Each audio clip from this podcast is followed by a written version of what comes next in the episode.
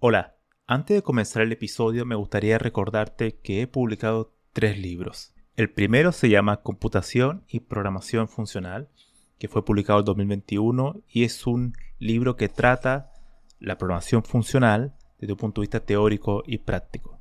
El segundo se llama Mentes Geniales, la vida y obra de 12 grandes informáticos. Esta es una obra que repasa la historia de hombres y mujeres que fueron relevantes en la historia de la computación. Y el último, el más reciente, se llama Principios de Programación, donde explico una nueva forma de entender la programación a través de ocho conceptos. Todos estos libros se pueden encontrar en librerías en España o en Amazon y también en Latinoamérica se puede encontrar a través de Mercado Libre y Busca Libre. Para más detalles pueden visitar mi sitio web camilochacón.com.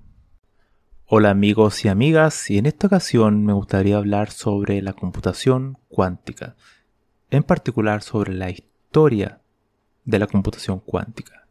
Ahora bien, antes de comenzar con la historia, me gustaría definir algunos conceptos al menos para que se entiendan de manera intuitiva. La computación cuántica se diferencia de la computación no cuántica, es decir, la computación clásica, la que todos conocemos, es que hace propio ciertos conceptos que vienen de la mecánica cuántica. Uno de ellos es la superposición. Esto se puede entender de la siguiente manera.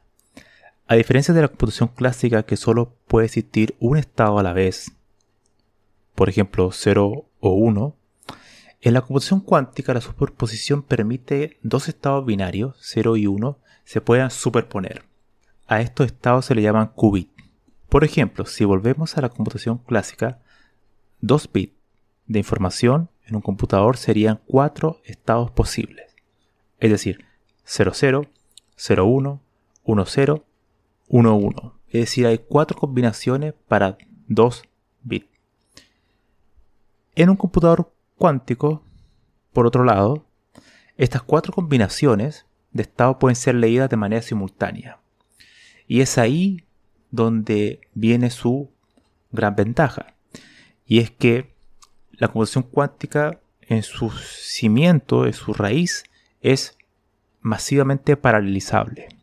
Es decir, el hecho que yo pueda, no de manera secuencial, sino que de manera paralela, leer múltiples estados que pueden estar ocurriendo al mismo tiempo, que es, decir, que están superponiendo, permite que ciertos tipos de problemas puedan ser abordados de mejor manera con un computador cuántico que con un computador clásico. Entonces, la principal ventaja es la reducción de complejidad algorítmica que se puede ver reflejado en menor tiempo de cómputo para ciertos problemas. Y también tiene otra ventaja, que es la conveniencia. ¿Qué quiere decir esto? Es que la computación cuántica es mucho más conveniente ser usada para problemas que son de naturaleza cuántico, es decir, para lo que es la mecánica cuántica. Todos esos sistemas que son simulaciones, que hoy en día se hace con la computación clásica, se podrían abordar de mejor manera con un computador cuántico que ya tuviera esos conceptos implementados, no tan solo a nivel de, de software, sino que en el hardware mismo, que permitan de una manera mucho más exacta crear una simulación de un sistema cuántico. Entonces sería de gran ayuda para los científicos, para los físicos en particular. Eso sería la pequeña introducción antes de comenzar con los aspectos históricos, con la cronología. Solo me quedaría decir que en la actualidad no hay un estándar en el hardware de un computador cuántico.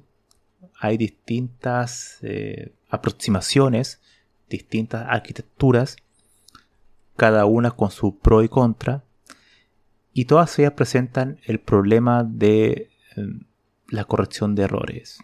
Y es que esta paralelización que tiene la computación cuántica no es gratis. Al igual que la computación clásica, mientras más se va paralelizando algo, eh, es más difícil en algunos casos crear la coordinación eh, entre la computación a pesar de que la computación cuántica no ocurre exactamente lo mismo, esa superposición muchas veces va produciendo cierta inestabilidad que va generando errores.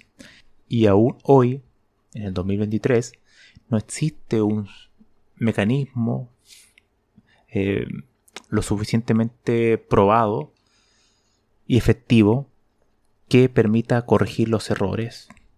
Y si los errores en un computador cuántico no se pueden corregir, eso limita la cantidad de qubits que pueda tener ese computador cuántico. Por eso es que a pesar de que cada vez aparece un nuevo computador cuántico que tiene mayor cantidad de qubits, estamos todavía muy lejos de la cantidad mínima requerida de qubits que permitan, por ejemplo, romper el algoritmo RCA, de, que, que es uno de los corazones de la seguridad en la computación clásica. Mientras más qubits haya, más probabilidad de inestabilidad hay y más probabilidad de errores. Entonces estamos a la espera de que surja un mecanismo lo suficientemente inteligente para sortear esos problemas. Algunos creen que no va a existir, otros piensan que es solamente cuestión de tiempo. Entonces, comencemos con esta breve, breve historia. La historia de la computación cuántica se podría, mm, nos podríamos remitir más o menos en la década de 1970 y 1980. De hecho, uno de los nombres que siempre aparece cuando vemos la historia de la computación cuántica es el de Richard Feynman, que fue un físico teórico, ganador del premio Nobel, y que, dicho sea de paso, tiene un libro muy divertido que se llama Está usted de broma, eh, Mr. Feynman, que lo recomiendo, es muy, muy interesante.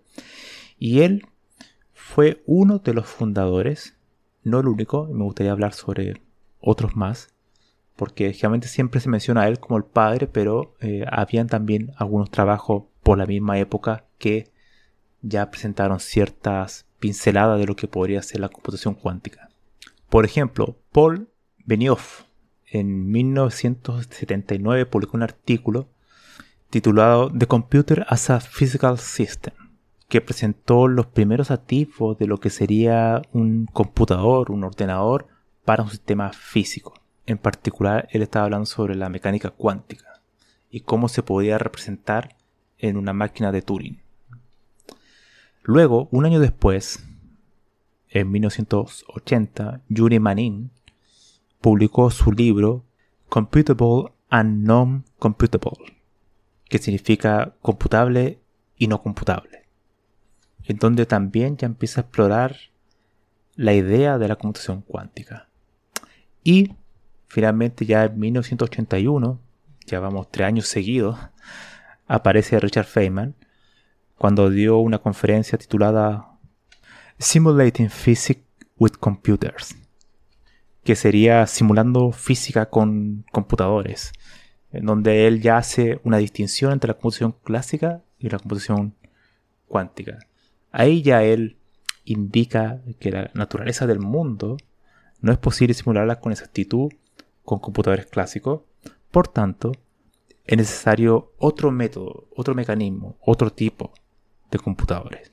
Pero estas tres ideas, estos tres personajes, finalizando con Richard Feynman, dieron más que nada la inspiración de que podría ser posible otra estrategia de crear computación, ocupando las propiedades de los sistemas cuánticos.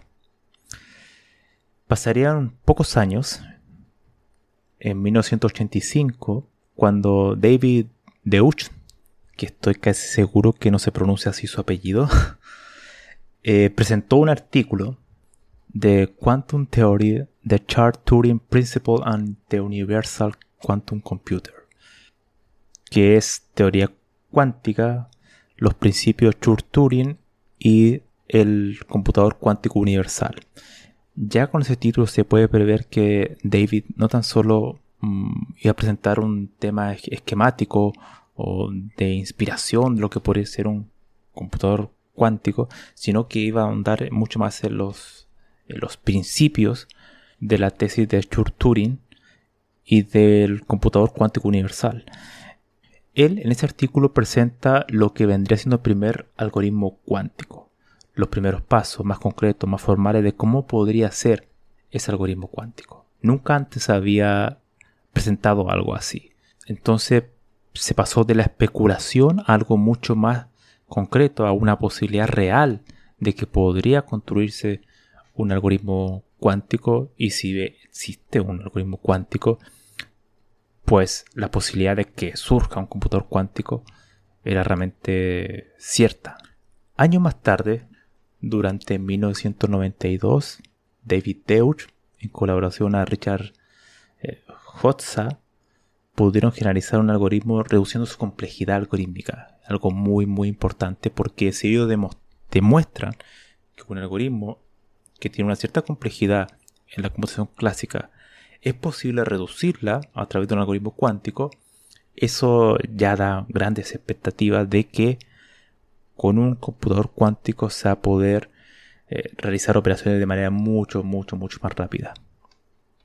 Este algoritmo que se llamó Deutsch eh, eh, es determinista y no sería hasta que eh, Peter Sorge, influenciado por el trabajo de sus antecesores, antecesores de en, un año, ¿no? esto, ocurrió en muy poco tiempo. él, bueno, Peter Sorge era investigador en ese momento de la división matemática de los Bell Lab en Nueva Jersey.